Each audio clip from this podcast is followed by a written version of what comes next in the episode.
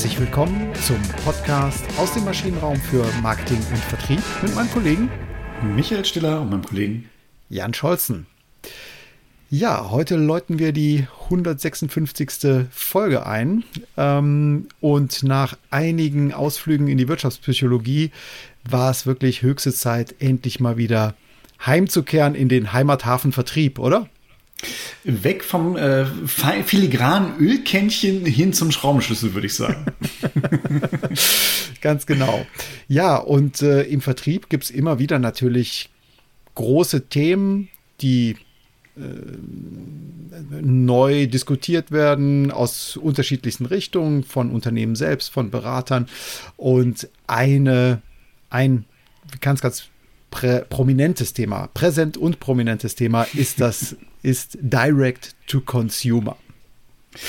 Ja, eine äh, im Moment wirklich äh, in vielen Blogartikeln äh, auf der Absatzwirtschaft ganz oben, bei McKinsey in Studien, bei KPMG oben auf der Seite. Also es wird schon äh, stark gespielt gerade.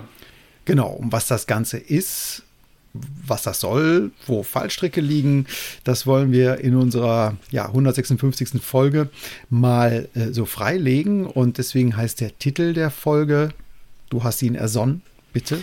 Die Verlockung ruft, Direct to Consumer. Ganz genau. Und äh, ja, die Verlockung liegt eigentlich nah. Ne? Also im klassischen Sinne, wenn ich einen Vertrieb habe, ähm, der möglicherweise über Vertriebspartner, über Händler läuft. Ähm, da kann man sich ganz plump einfach mal gesagt in der Welt von Internet einfach die Frage stellen, Mensch, das kann ich doch selber. Ne? Mache ich selbst. Genau, das ist doch super. Ne? Also ich habe direkten Kundenkontakt, ich habe keine Zwischenhändler mehr. Diese ganzen nervenden Jahresgespräche, die ich mit denen führen muss, alles weg, weil ich selbst mit dem Kunden interagiere. Genau. Provisionen weg, Margen, Händlermargen weg. Ja, und so ein Shop ist auch relativ zügig erstellt, also anders vielleicht noch als vor 30 Jahren, als man vielleicht äh, noch ein Haus bauen musste oder vielleicht mit Mühe und Not mit Internetagenturen eine, eine Webseite zimmern. Das kann man heute relativ einfach machen. Also selbst einen Webshop aufzubauen ist heute kein Problem mehr. Ja, und die Logistik, da gibt es viele Partner, die können das auch. Genau, das ist, das ist schon wirklich sehr erstaunlich. Ne? Und das ist ähm, spätestens seit Amazon Marketplace und, und die, wenn man die Strategie von Amazon verfolgt, geht es ja auch gar nicht mehr äh, im Wesentlichen darum, das eigene Sortiment nach vorne zu bringen, sondern es geht ja wirklich darum, diesen Marketplace nach vorne zu bringen. Und das ist ja nichts anderes. Ich habe damit ein, ein, eine Oberfläche geschaffen, einen Webshop geschaffen, in dem ich mich als Marke positionieren kann. Und dahinter die ganze Logistik, die ganze Bezahllogistik, ähm, also Nominalware, Warenverkehr wie auch Realwarenverkehr, das übernimmt alles Amazon für mich. Ne? Genau, also beste Voraussetzung, um definitiv direct to consumer zu gehen. Genau. Die Frage, die man sich jetzt natürlich vielleicht stellen könnte, ist, wenn es doch nur diese Vorteile gibt, wie der ein oder andere, also wir haben ich, im, im, Vorfeld haben wir uns viele Blog und, und, und äh, Artikel auch von renommierten äh, Autoren angeschaut und da sind zum Großteil sind es Vorteile hm? die aufgezeigt werden. Also es ist eigentlich so der Königsweg, mach es jetzt, steht da drin. Jetzt muss man sich so ein bisschen fragen, warum macht es dann nicht jeder, wenn es doch so easy ist und so super ist? Genau, also nochmal, also das Datenthema, das haben wir vielleicht noch gar nicht äh, angesprochen. Ne? Also wenn ich die Daten des Kunden habe, wie häufig er meine Website besucht und, und, und, wie, äh, wie groß das Volumen ist, was er äh, bei mir ähm, hat und so weiter. Ich kann ihn selber führen, ich kann vielleicht mit A-B-Testing Websites auf ihn zu, äh, zurechtschneiden. Also äh, eigene In Interaktion, alles super. Ähm, ich glaube, vielleicht ist es jetzt trotz aller schönen Vorteile, die alle unbenommen da sind, vielleicht noch mal Zeit hier im Maschinenraum innezuhalten und noch mal die Frage zu stellen, ähm, die Rolle rückwärts, warum gibt es überhaupt diesen Handel oder diese Vertriebspartner?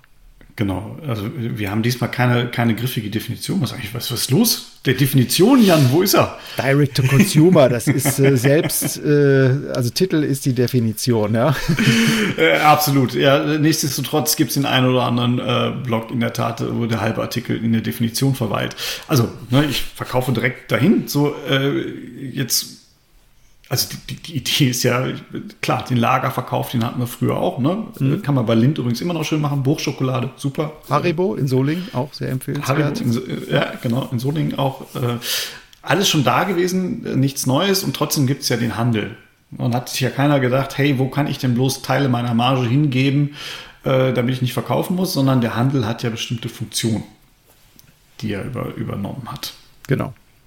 Also er nimmt, übernimmt Aufgaben für den Hersteller, für den OEM, für den Anbieter. Und ähm, ja, das lässt er sich natürlich auch in irgendeiner Form bezahlen. Ähm, das ist für ihn ein Geschäftsmodell für den Vertriebspartner, für den Händler. Und ähm, ja, willst du, sollen wir kurz mal durch die wichtigsten Funktionen des Vertriebs durchgehen, die ja auch Geld wert sind, ne? Genau, die lässt sich der Handel natürlich gut bezahlen. Das ist, das ist jetzt auch kein Geheimnis. Ähm, häufig es gibt so, ein, so, eine, so, eine, Matrix, die dann häufig aufgezeigt wird, äh, wo man sich einmal überlegt, ähm, äh, wo greift der äh, Handel ein beim Realgüterstrom, also da, wo wirklich die Ware physisch von A nach B muss. Ähm, wo greift der Handel ein beim Nominalgüterstrom, also da, wo es um die Bezahlung geht äh, der, der Ware und da, wo greift der Handel ein im Informationsstrom.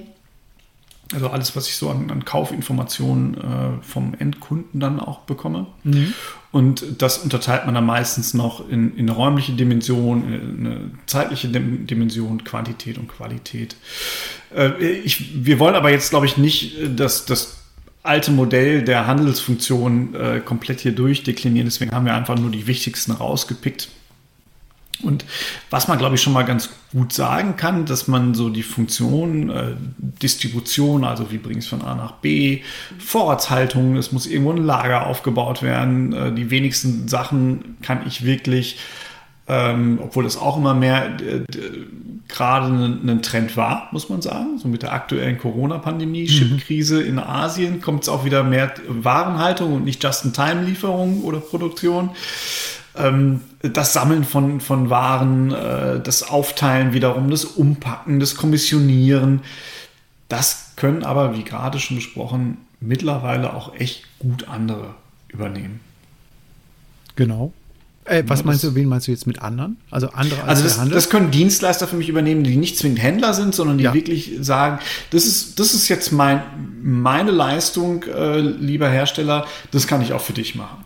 Genau. Aber das sind klassische, ähm, klassische Handelsfunktionen, die jetzt auch andere machen können. Aber jetzt wird spannend, ne? Bei, bei diesem zweiten Thema aus meiner Sicht, weil da kommt jetzt langsam der Kunde ins Spiel. Also sortimentieren, ne? Die Sortimentshaltung, also ich schaue, an welcher Stelle biete ich welchen Kundengruppen was an, über welchen Handelspartner, ähm, nämlich dort, wo ich ja die, die höchste ähm, äh, Kaufverhaltensbereitschaft bei der Kundschaft sehe. Ne?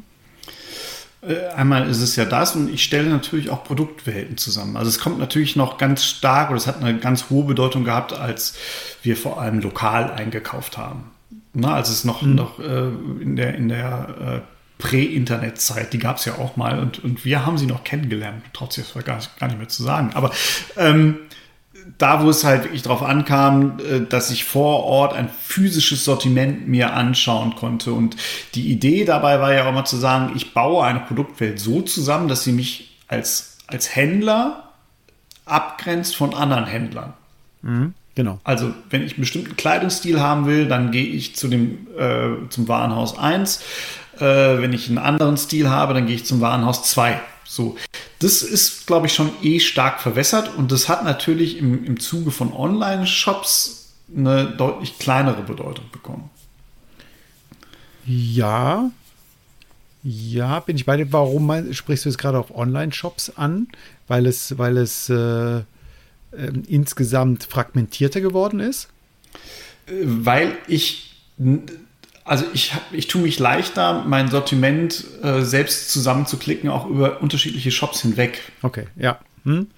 Na, das ist, ich muss ja nicht mehr von A nach B tingeln, um zu gucken, ob die jetzt was anderes haben, sondern ich kann halt einfach drei Seiten aufmachen und habe drei unterschiedliche Shops.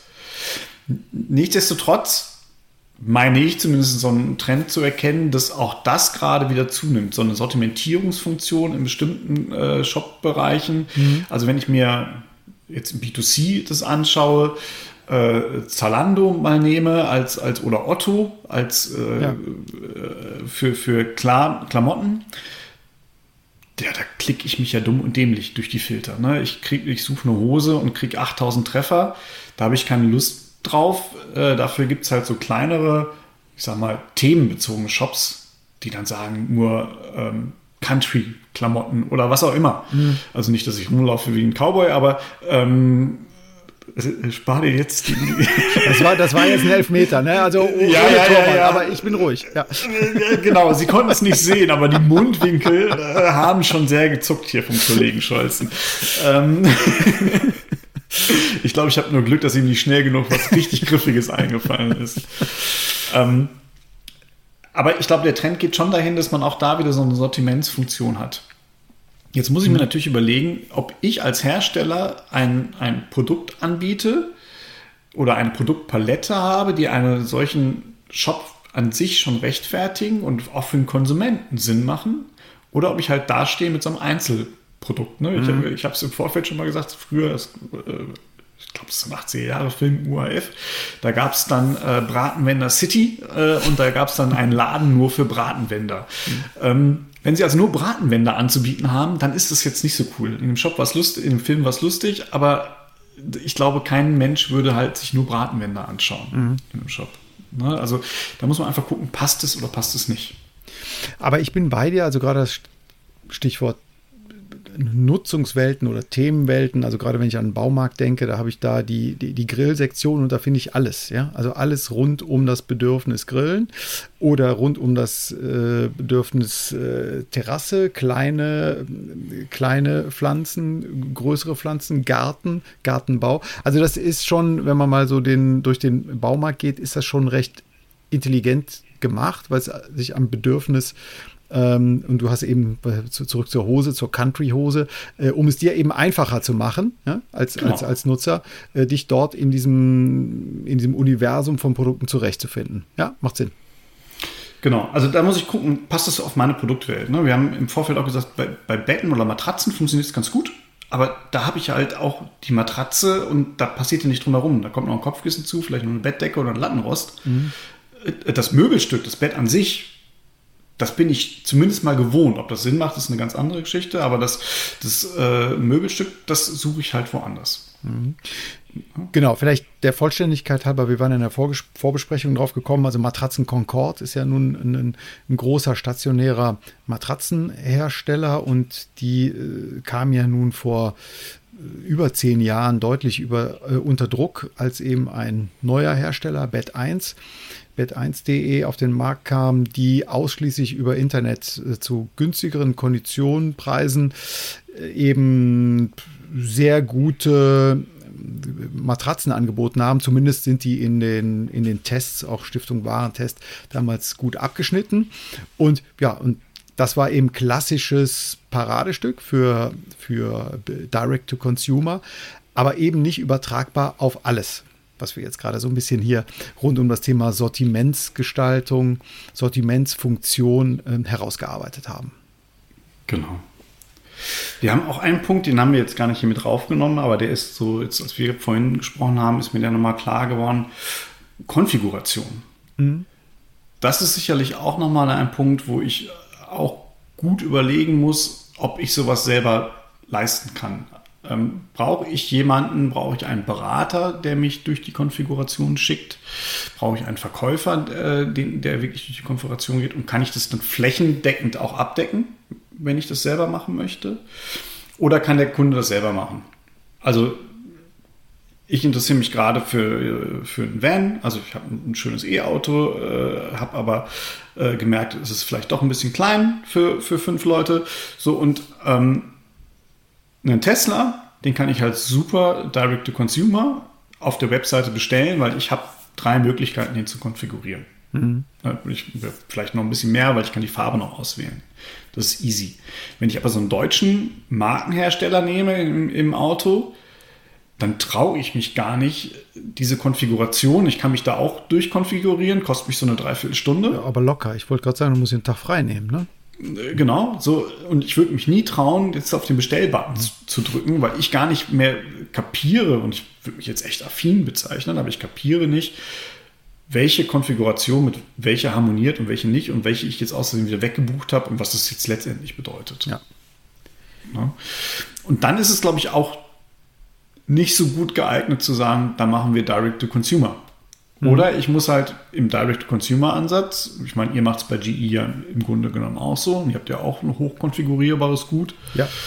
Aber dann müsst ihr halt auch die flächendeckenden Verkäufer zur Verfügung stellen. Genau, genau. Wir haben einen persönlichen Vertrieb, äh, Direktvertrieb, Teile natürlich auch im äh, eine andere Produktlinie, äh, was, was äh, die, die Vertriebspartner angeht, aber schon sehr klar getrennt. Ne? Hm? Genau.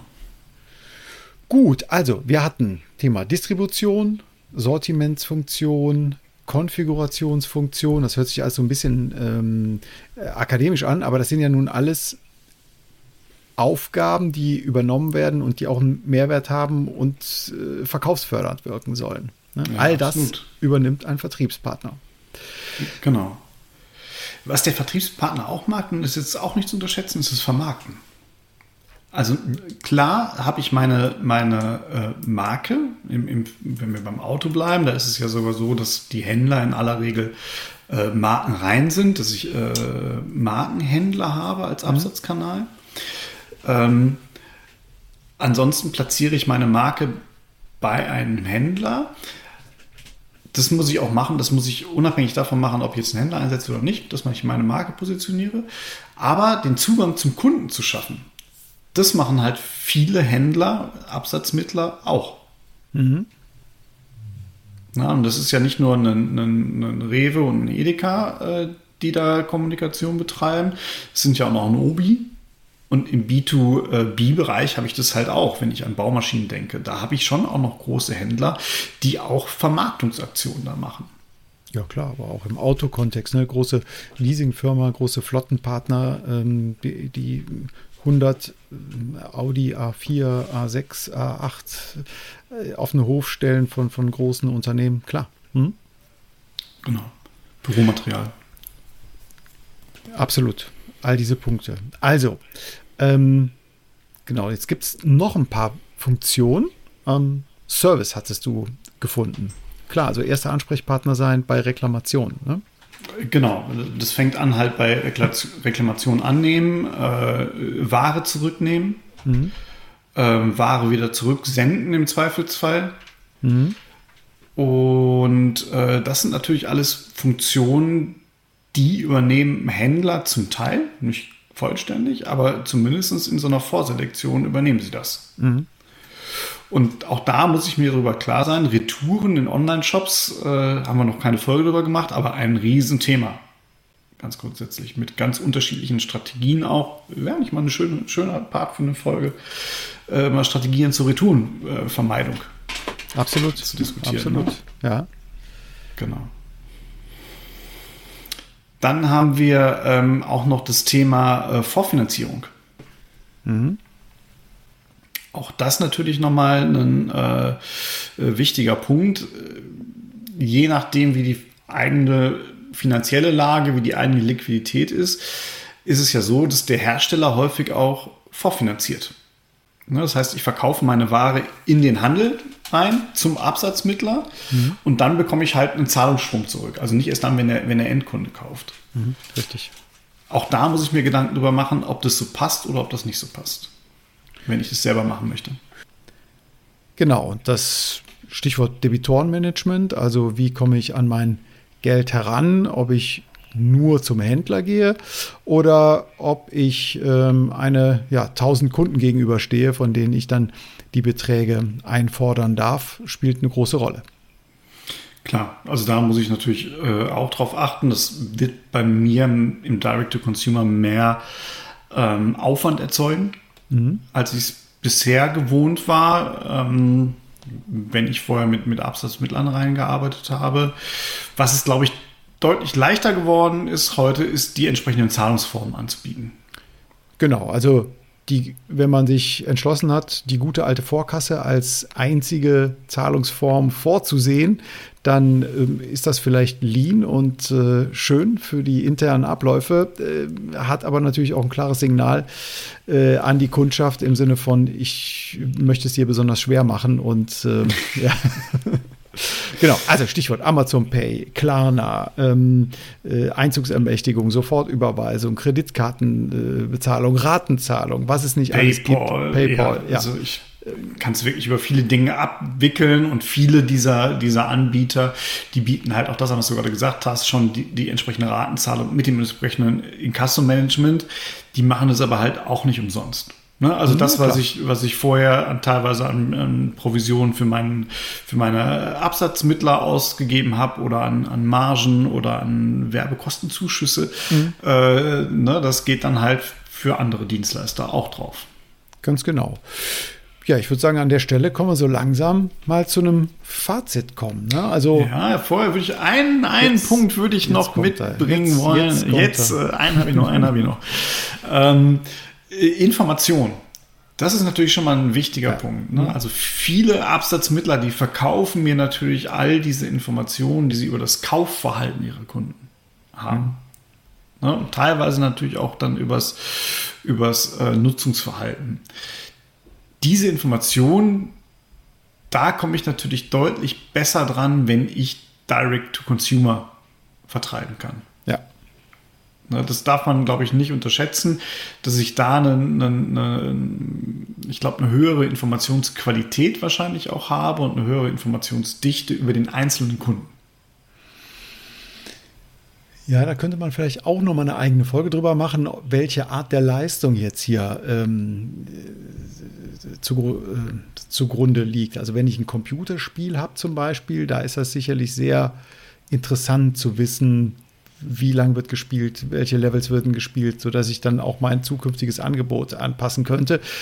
Wenn ich eher Socken kaufe, ähm, ja, ist vielleicht auch eine Information drin, aber vielleicht nicht so. Aber das wäre vielleicht nochmal ein Punkt, wo man zu, einer, zu späterer Folge mal eintauchen könnte.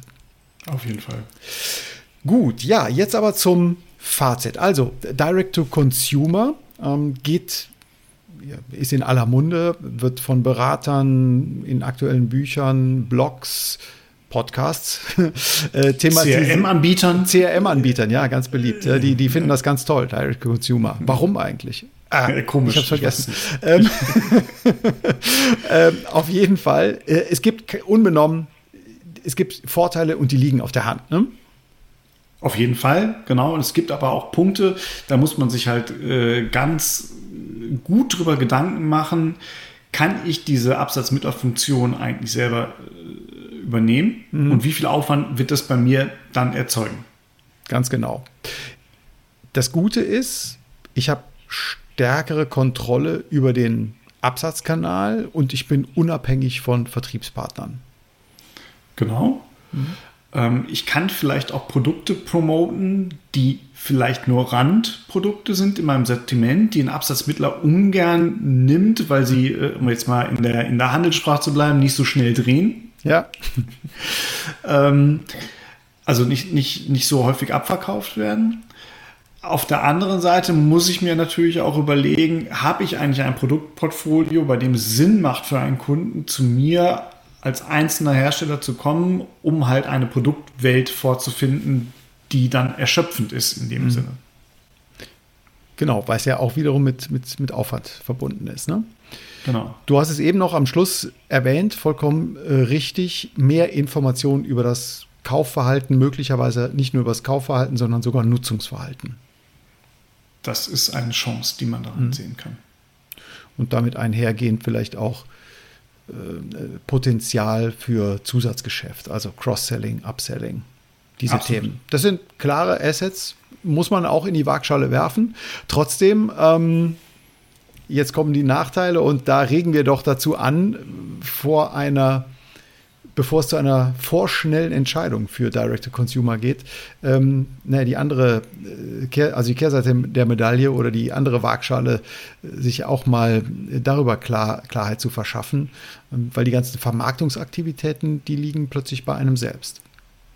Genau, also das, äh, das wird immer so ein bisschen, ähm, ja, so ein bisschen unter den Tisch gekehrt. Ne? Mhm. Da müssen sie halt auch Direct-to-Consumer-Marketing machen. Mhm. Ähm, ja, richtig, ist aber halt schon ein Brett auch. Wenn man als, also nicht nur seine Marke zu kommunizieren, sondern dann auch noch Verkaufskommunikation zu betreiben, äh, ist schon nochmal ein, ein, ein anderer Beritt und erzeugt bei mir sowohl mehr Kosten als auch mehr Aufwand, äh, was Personaleinsatz angeht. Ganz genau. Logistik, diese Grundfunktion des, äh, des Vertriebspartners, des Handels, Warenhaltung, Versand, Retouren, Service, erster Kontaktpunkt. Auch das, klar, ist nicht immer, kann, das können auch andere äh, Dienstleister übernehmen, das muss man nicht selber machen, aber wenn der Handel es schon kann, ähm, muss ich es dann also wenn der Handel es kann, ist es ein Asset für den Handel, ganz klar. wenn ich es nicht kann, muss ich einen externen Dienstleister suchen, was mich dann auch wieder Geld kostet. Genau.